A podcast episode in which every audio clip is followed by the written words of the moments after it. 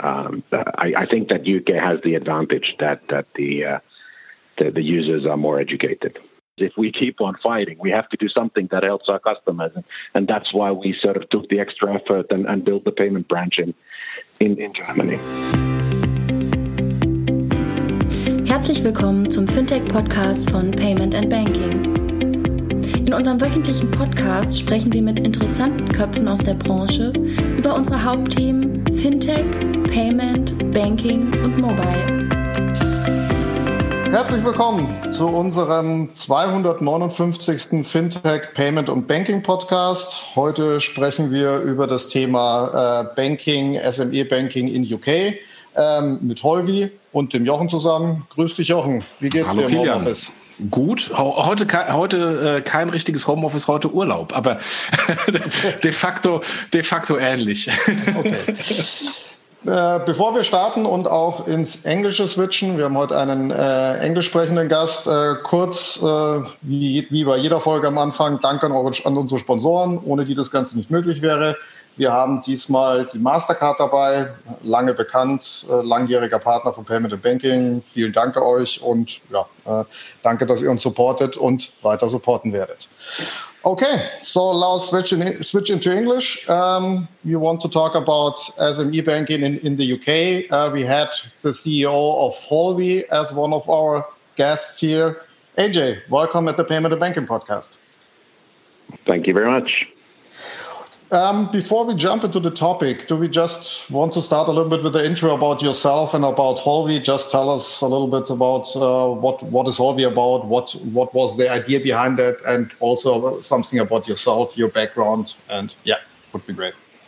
Okay, okay. So uh, let's start about let's start talking about Holvi. So. Um, Holvi was founded uh, early on in 2011 already uh, by uh, a bunch of, uh, of of uh, computer uh, experts, micro entrepreneurs who, who were uh, struggling with uh, finding the right kind of finance tools to manage their business. And uh, and as all startups, they they they did a couple of things before they then pivoted to to building this. Uh, sort of micro business banking, and and what propelled them to that was that uh, received this payment institution license uh, in 2014 from uh, from the Finnish regulator, the FinFSA.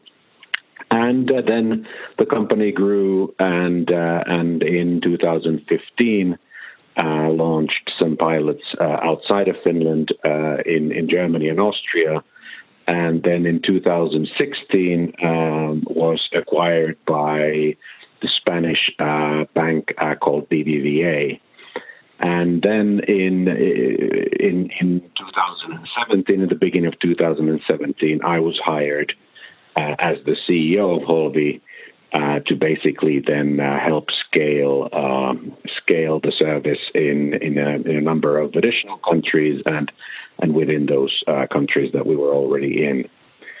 And uh, uh, a few words about my background. I've I've really always been building new business in uh, in corporate setups, so in corporate startups, uh, either managing the, the, the corporate venturing portfolios like I did in, in at Nokia, or then uh, before uh, I, I acquired a gaming company uh, to to this larger uh, Finnish company as as part of that, and then. Uh, then managed that for four years, and then was basically called about Holvi, and and when I heard about it, I I'd already seen Holvi at, at Slush uh, uh, the, the previous year and uh, had really, I, I, really liked their product. It was simple uh, to the point, it was solving the problem.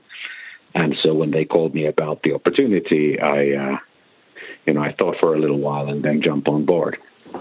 That's fantastic. That's, that's that you also have a, that's a, that you also have a gaming background uh, because that's not not so many people in financial services who have a gaming background.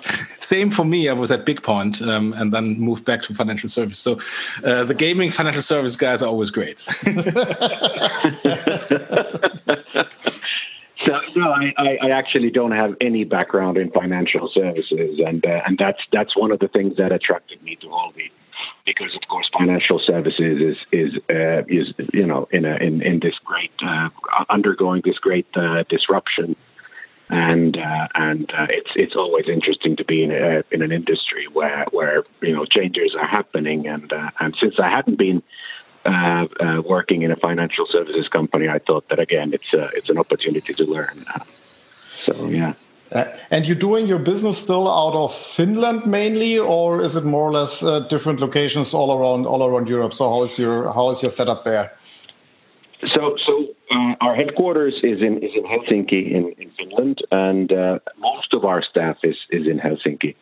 But uh, as I said, we we we already in, in 2015 started offering our services in in Germany, and Germany has grown over the years to be to be uh, our key market, and uh, and uh, so therefore, last year uh, we we actually uh, uh, set up a payment branch in Germany.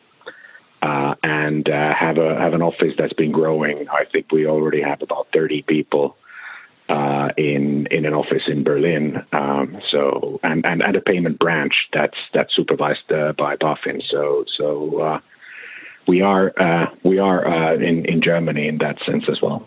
Okay, so before we jump to, to the UK topic, uh, just just some questions about about Germany. How do you see the German market, and what was the reason for Holvi to to choose more or less Germany as one of the first uh, non non Finnish uh, markets for you?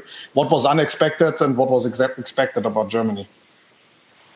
Well, I guess I guess the uh, uh, the idea uh, about Germany. I mean, the, the obvious reason for, for choosing Germany is that it is the economic engine of uh, of, of Europe. It's the largest.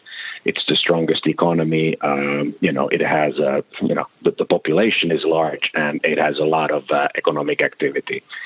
Uh, sort of, so so from the from the sort of the top down view, it's uh, it's it's a market where you need to succeed in order to succeed in uh, in Europe, and the the, the, the vision of uh, of Holvi has always been to be a pan European player for uh, for uh, these uh, micro businesses. Um, uh, of course, now in hindsight, uh, having been in Germany now for for three four years, it, it wasn't the the easiest market to start with uh, in in terms of uh, uh acceptance of, uh, of, of card payments, in terms of the, the level of uh, of um, sort of digitalization. Um, but it has it has evolved quite significantly over the years. And and and right now we believe that it's it's absolutely key in in in, in being a pan European provider to, to be in Germany. Can you provide some some background on um, on Holvi itself? Because uh, uh, we came together or got in touch uh, because uh, Andre and I um, uh, recorded a podcast and we're, uh, we were discussing about the Holvi expansion to the UK, and then we shortly touched base on your history about the acquisition, um, etc. Can you can you also um, elaborate a little bit on that um, um, about the history of, of Holvi and and where you came from? Well, I can I can only speak sort of first-hand experience from uh, from the the second of uh, of January 2017. So so everything else I've heard from somebody else, uh, but uh, but the the the acquisition. Uh, happened in, in March of 2016 and uh, and and was part of BBVA's sort of part of BBVA's uh, sort of digital expansion or, or you know, building uh, new digital businesses and, and, building new capabilities. And uh, they felt that uh, the, the, the company had something to something very interesting to offer to an underserved segment. The, the, the freelancers and, and, and, micro businesses and uh, and the other interesting aspect was that it was outside footprint of BBVA. In other words, uh, operating in in large European uh, countries that weren't. Uh, that, that where, where BBVA did not have retail presence, so it was also uh, an opportunity to to understand and and learn uh, about those markets. Um, as, as, sorry, go ahead and and and they and they kept you separate uh, so you still act as a separate entity and you're not fully integrated into bbva right Yes, yes, definitely. So, uh, as I said, we have our separate payment institution license from uh, from the Finnish regulator, and that's kind of where we report to in terms of regulatory matters. on top of that, now having the payment branch uh, in in Germany, we also report in in some aspects, mainly AML, uh, to to BaFin as well, uh, in, in, the German regulator. But we have been kept as a as a separate entity. We we run our services, as you know, our own brand, and uh, and I believe that's part of the the, the um, success of uh, of uh, within the BBVA structure is that we're, we're able to uh, operate independently and, and in an agile fashion. Yeah, yeah, I, I, I agree. so, and the, the, original team is already in place, the founders, or was there was there a cut after the acquisition uh, through BBVA? So when when the company was acquired, uh, there were I think around twenty people uh, in the company. Mm. When I joined in the in the beginning of uh, 2017, we had um, about fifty people. Now we we have uh, something around 130 people um, right now. And uh, and we do have one of the founders still with us, Tuomas Toivonen, who's uh, I don't know if you've you've met Tuomas, but I think he's one of the greatest greatest minds in Europe around fintech. Knows everything uh, about fintech inside out, and he's still with the company very much. And uh, and uh, I think it's a it's a great thing that we still have him have him, and uh, and uh, he he really guides us in in everything around sort of uh, financial technology decisions. Okay, great. So let's let's jump over to the to the to the UK. What was what was from Holvi's side the motivation to say, okay, now you now you enter UK as a as a market, which is on the one hand still somehow from a from a business and regulatory point of view Europe, but not hundred percent like the other like the other countries, and from the outside viewing is still at least uh, could be seen as a crowded market. Uh, so what was what was your motivation? Said okay, let's jump into the UK and and, and try to get a footprint there. Well, well, first of all, uh, the the five million, five to six million uh, micro businesses uh, in the UK was was clearly the uh, the the biggest attraction. you know, there's a there's a, a, a large uh, group of uh, of um, people in the UK who are exactly the kinds of uh, people that we think we can serve the best. They're they're they're contractors, they're freelancers, they're sort of knowledge workers who are selling their knowledge uh, to larger corporations and need to run their their business by themselves. Uh, you know, they need to know their ins and outs. Uh, they need to know uh, how their business is doing in real time. They need to be able to send invoices to, to their customers and follow on uh, on getting paid. Um, uh, all of that uh, put together, we thought that that you know they are spot on the kind of customer group that that, that we believe we can serve the best. Uh, on top of that, uh, of course, uh, with the UK having had um, these uh, sort of digital banks or neo banks for for much longer than say say Germany, the the country and the population and our, our customer segment is is much more aware of these uh, alternative uh, uh, solutions to banking, uh, and uh, and I think that's that's one of the most important things when selecting a market is that that uh, there is awareness of of fintechs and acceptance of fintechs.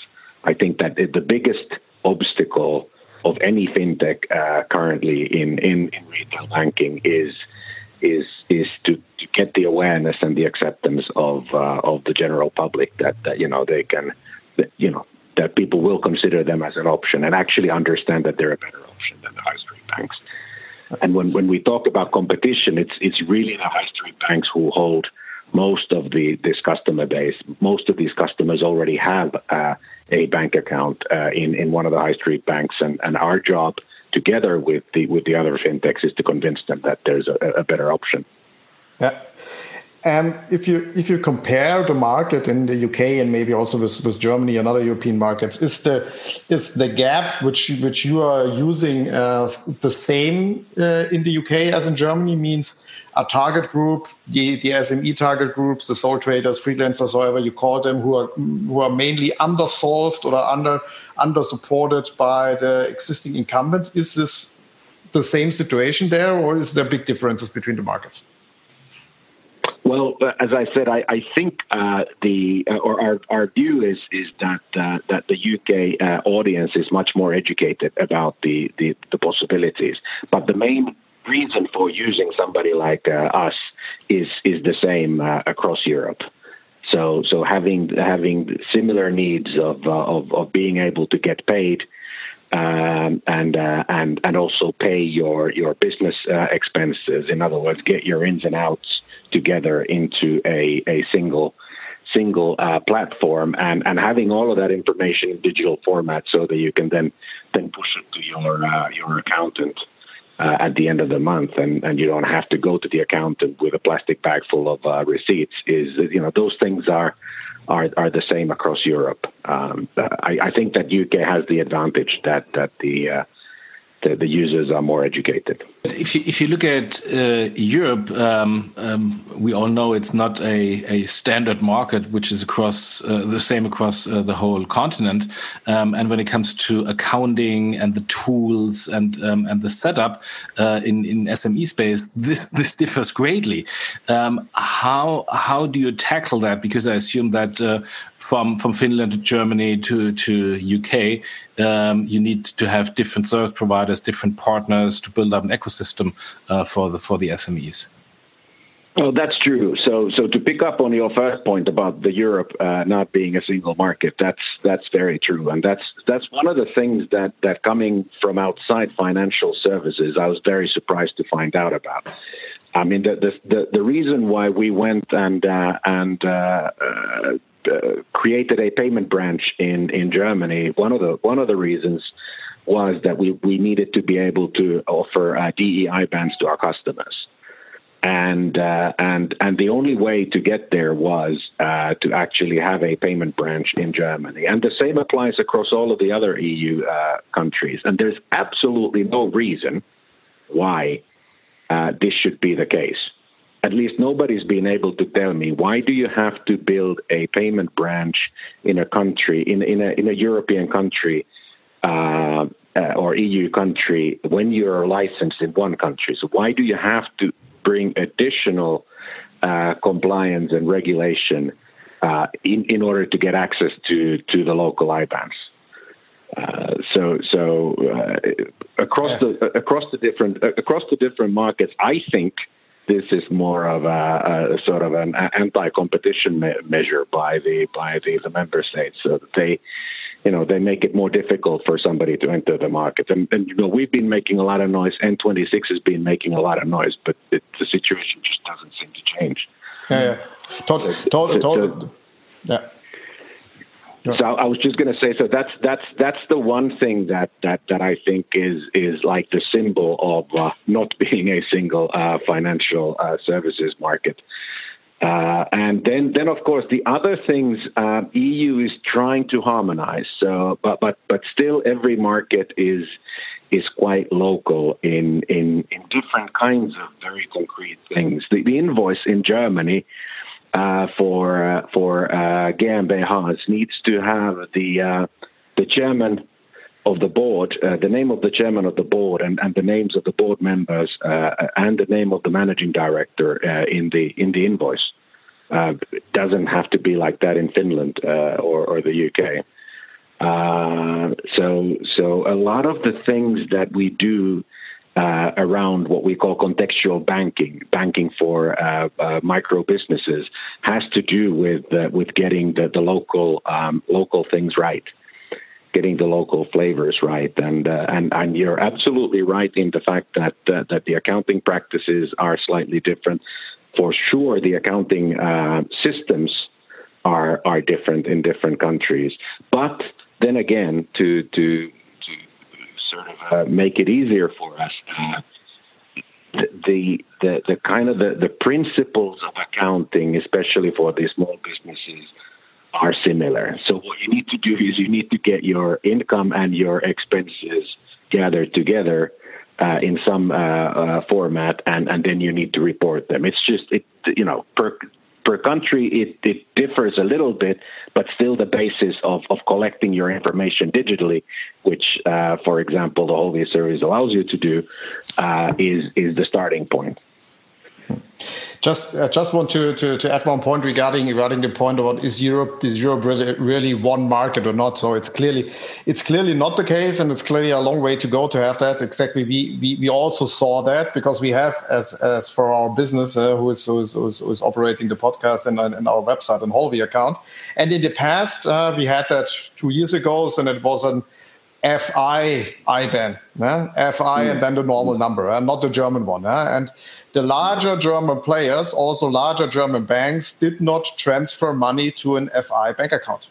So we need we had to switch to a DEI IBAN for that point of view. And I clearly agree with you. It's there's no technical reason, there's no regulatory point of reason why you cannot transfer money to an FI account. It's clearly protecting an existing markets and make make hurdles. Uh, so that's uh, that's that's obviously the case, uh, and that's um, and that's uh, not was not the idea for having a single market.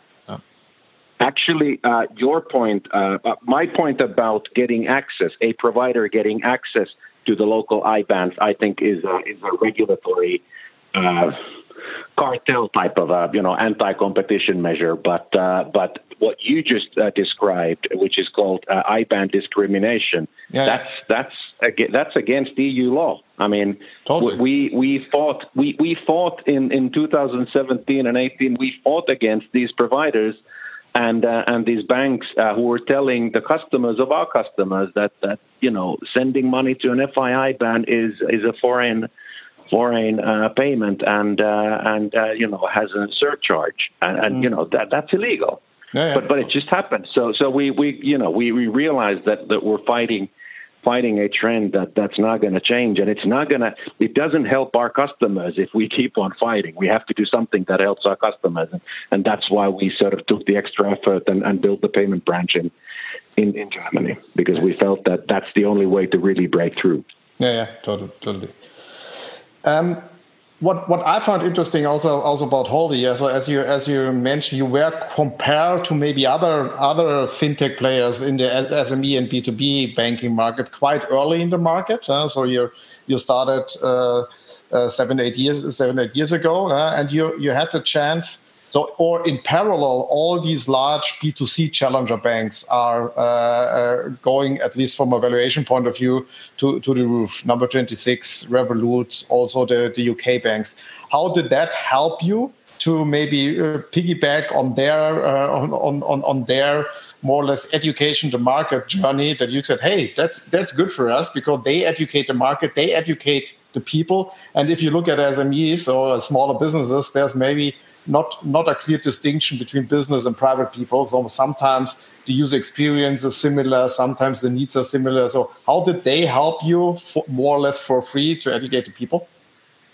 No, I, I think that's exactly to the point that, that I was making earlier about the, the UK market. But but of course, uh, these, these, some of these players also operate outside the UK market, N26, of course, not not even starting in the UK, but starting out uh, in, in, in in Austria and Germany.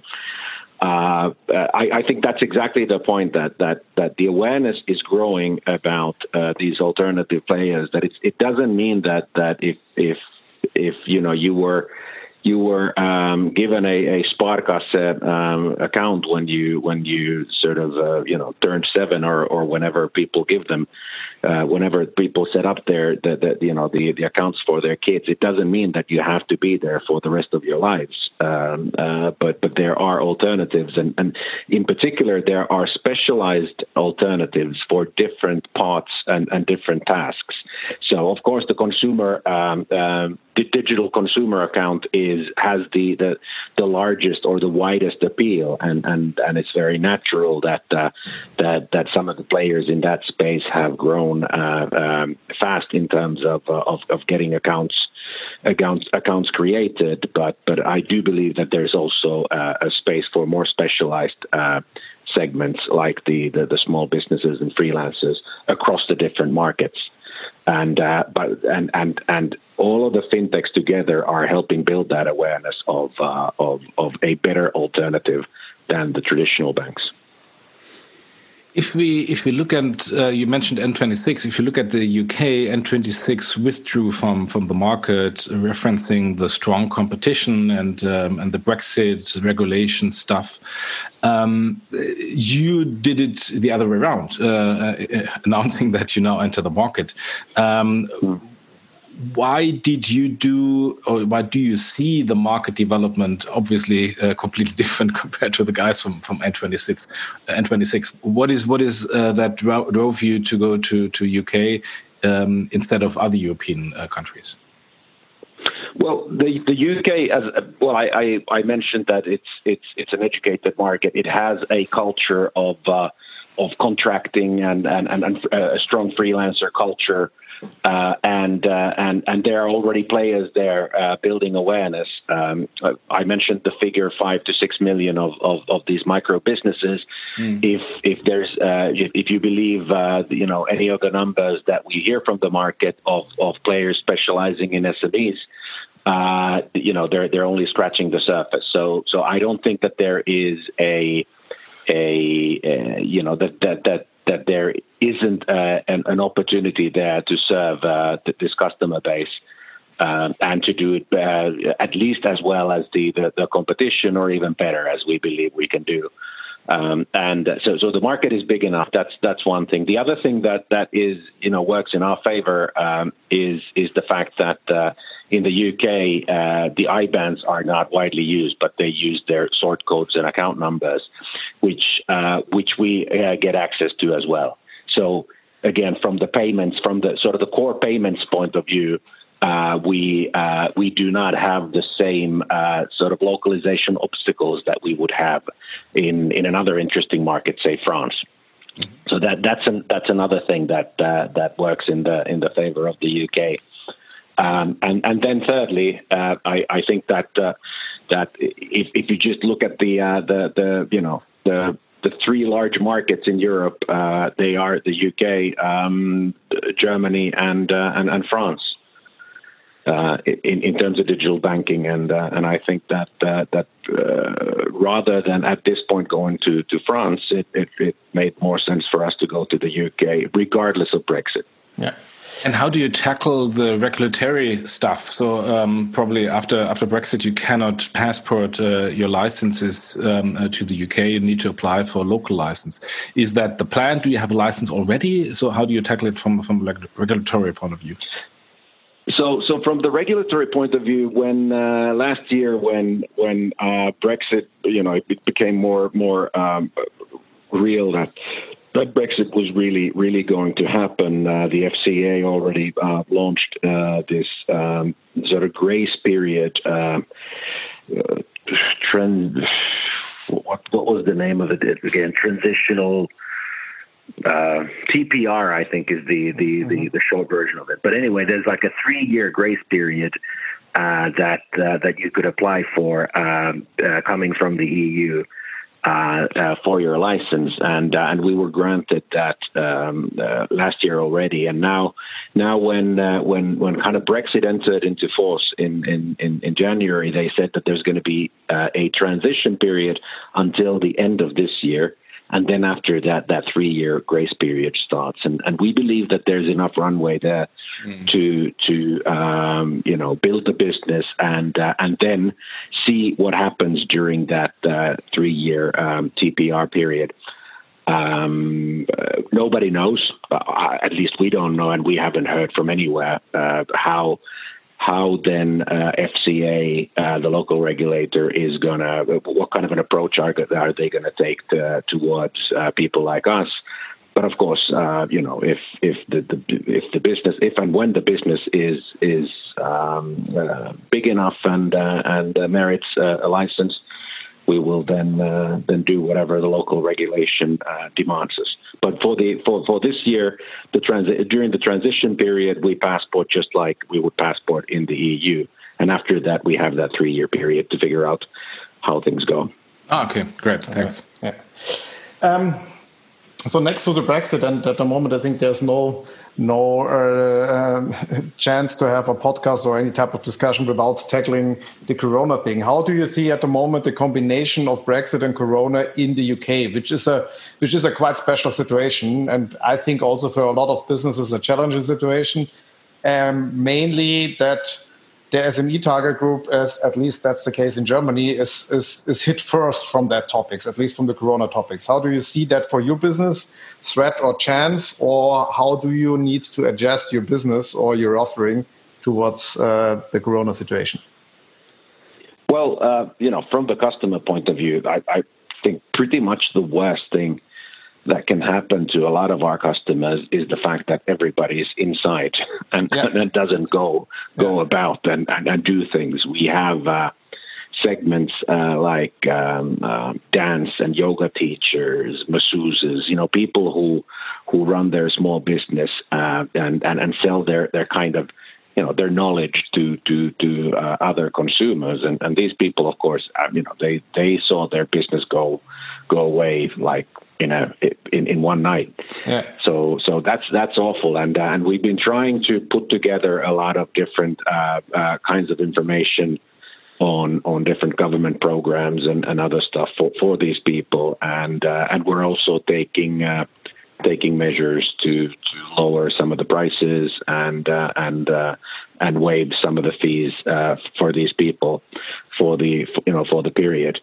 Um, but but you know, if, if you look on the, the opportunity side, of course, a lot of the business goes digital. Mm. And, uh, and and and we've seen uh, customers uh, adopt uh, digital banking, uh, and because of that, so there's there's also been uh, some uptick in demand of of, of, new business accounts very recently in in the past few weeks. Um, but but you know, the, the fact of the matter is that if our customers aren't doing well, then we aren't doing well. So, so, so far, so good. So far, our customers have been transacting and they've been using their their their uh, services and, and, and, bank accounts. But uh, but I'm I'm really worried about their you know their financial health going forward if this continues for long. Because normally these freelancers and sole traders and small businesses don't have huge cash reserves and and still they, yeah. they need to pay money out.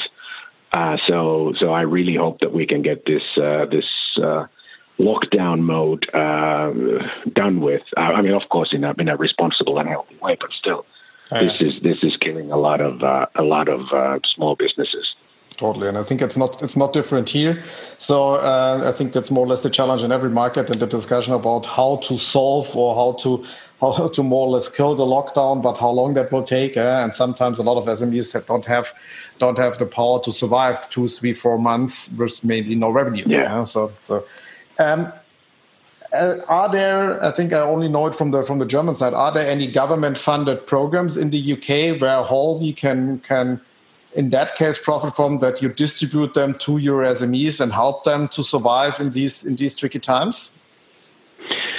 Um, many of these government programs uh, have to do with uh, with, with loans, um, mm. guaranteed loans in one way or another. And because we're a payment institution, uh, we're not um, uh, capable of, uh, of, of of taking part in these lending schemes um, in in the different markets. Um, but uh, but and, and, and we haven't yet found a way to to be able to uh, sort of distribute government funds uh, funds in any of the markets. But of course, we're we're constantly monitoring the situation. But right now, we're we're not taking part in those schemes mm-hmm. just because we can't. I mean, mm-hmm. not because we, we didn't want to. We absolutely want to do that.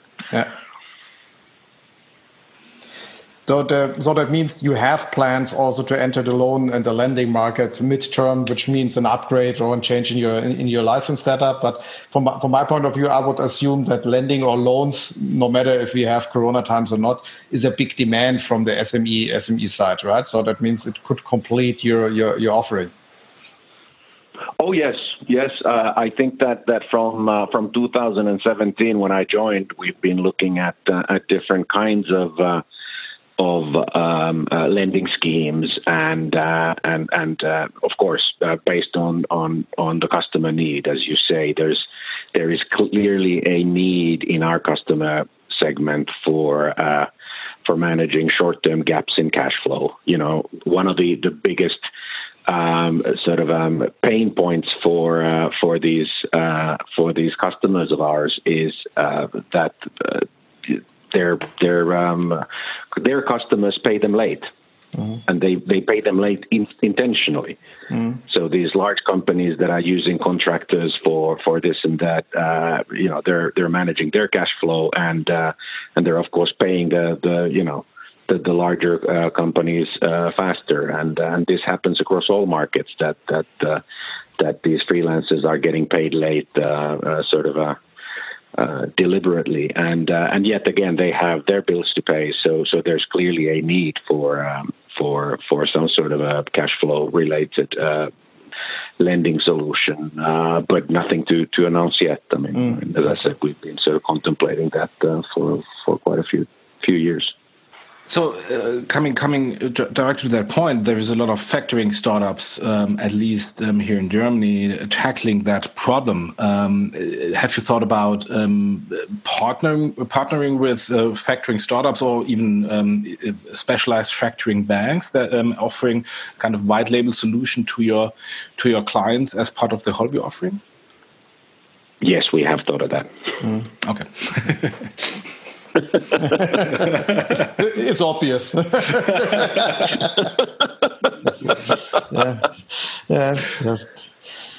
Okay. Um, do you, do you see from from the incumbent point of view any type of uh, reaction from their side that they see okay there are now there are now players like Holvi in the market and they they are tackling in another segment means the SME segment or uh, and they need to react from an offering point of view, product point of view, communication point of view, or do, or are they still more or less in a in a reactive mode and just look at you and see what happens? I think there are. Uh, I, I, think that's a great question. Uh, uh, I think there are there are three types of uh, of activity I'm I'm uh, sort of witnessing right now in the market. The the probably the the, the most um, uh, sort of common practice is is that uh, either do nothing or actively move out of the segment. Mm-hmm. In other words, uh, try and especially with the sort of the, the, the mid-sized banks. Um, some of these these banks are saying, uh, you know, we need to uh, focus on the, the profit pockets, defending the profit pockets. This is a, a difficult segment to handle. Uh, you know, the ticket size, uh, you know, the ARPPA, the average uh, revenue per paying account isn't that much. Uh, and they still demand proper service. So, so either sort of actively moving out of that that segment, or or then just not paying attention to that segment at all. And that's probably, as I said, true to the, the sort of the mid-size uh, banks. Um, larger banks tend to either uh, uh, sort of wait and see, uh, or then do something uh, sort of as, as a countermeasure, build uh, their own own kind of service.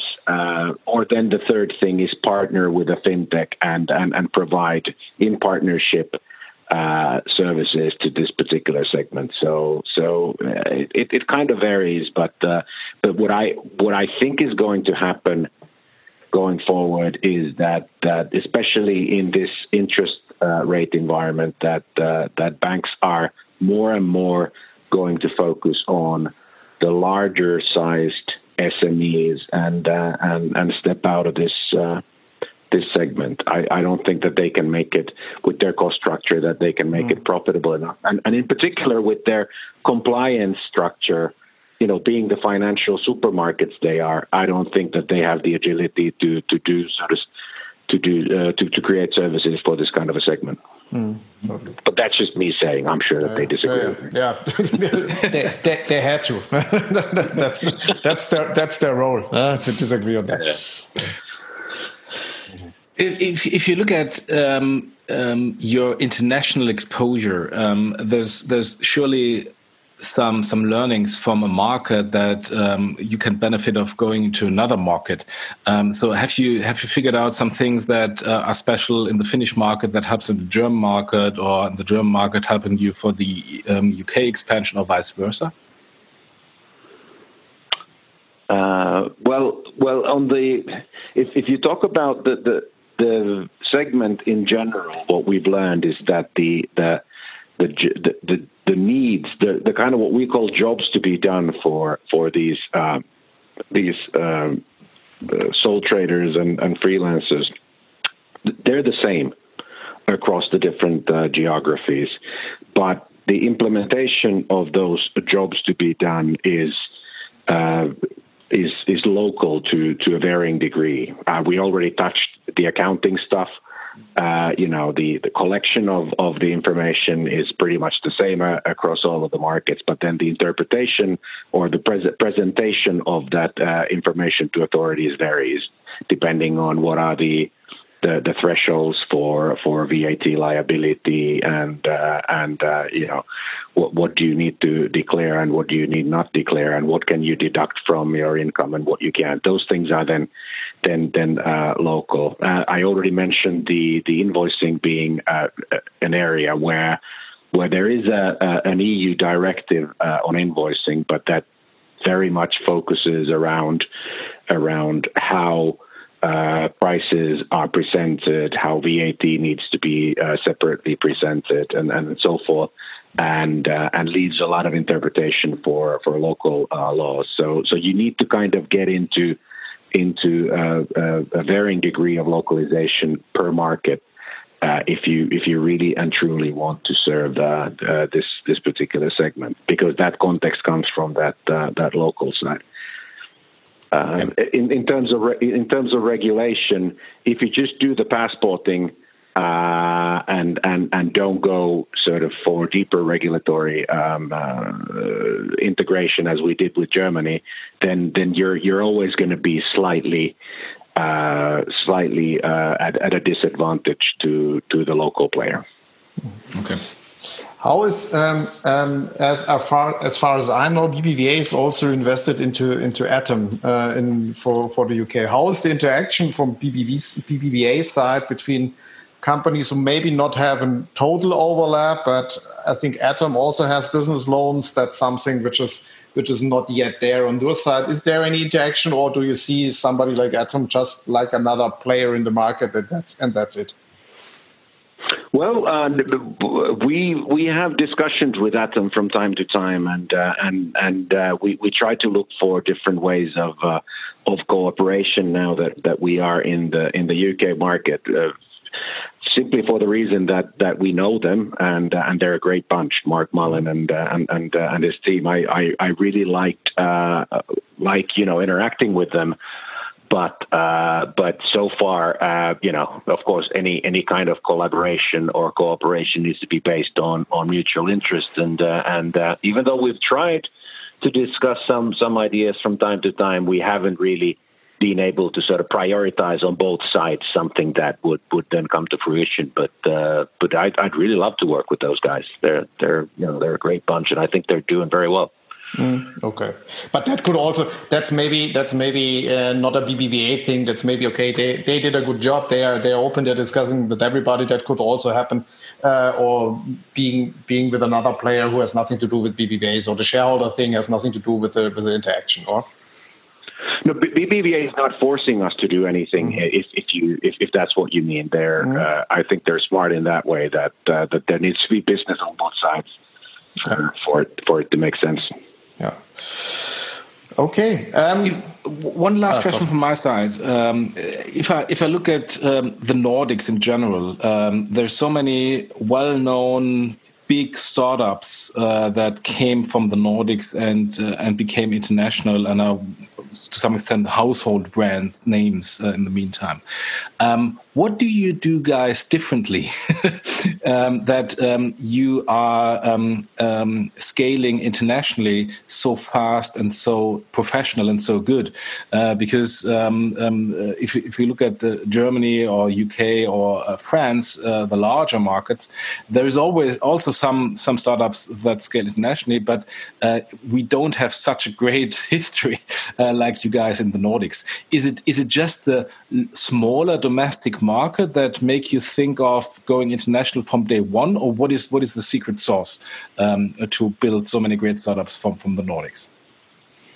Uh, well, first of all, Nordics is is, is a very uh, very sort of heterogeneous uh, uh place to start with. So so Finland is very different from Sweden, which is very different from Norway, which is different from Denmark. So so while uh, people people sort of uh, bundle us all together, many times I would say that every country has its is its own good reasons why why there are um, you know good companies coming out uh, out of uh, out of these countries. I think a lot of the really big um, um, sort of uh, scaled startups uh, most recently that come to my mind have come from Sweden.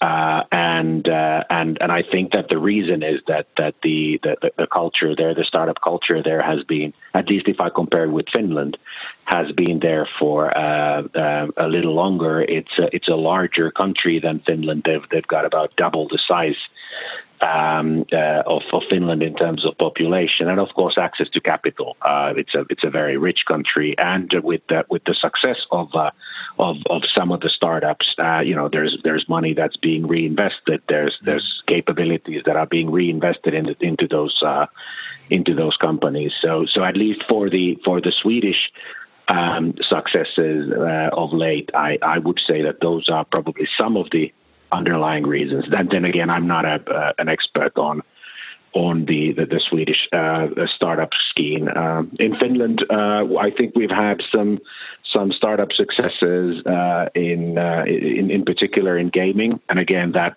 that is from uh, from a long culture of of, of, gaming companies, online gaming companies.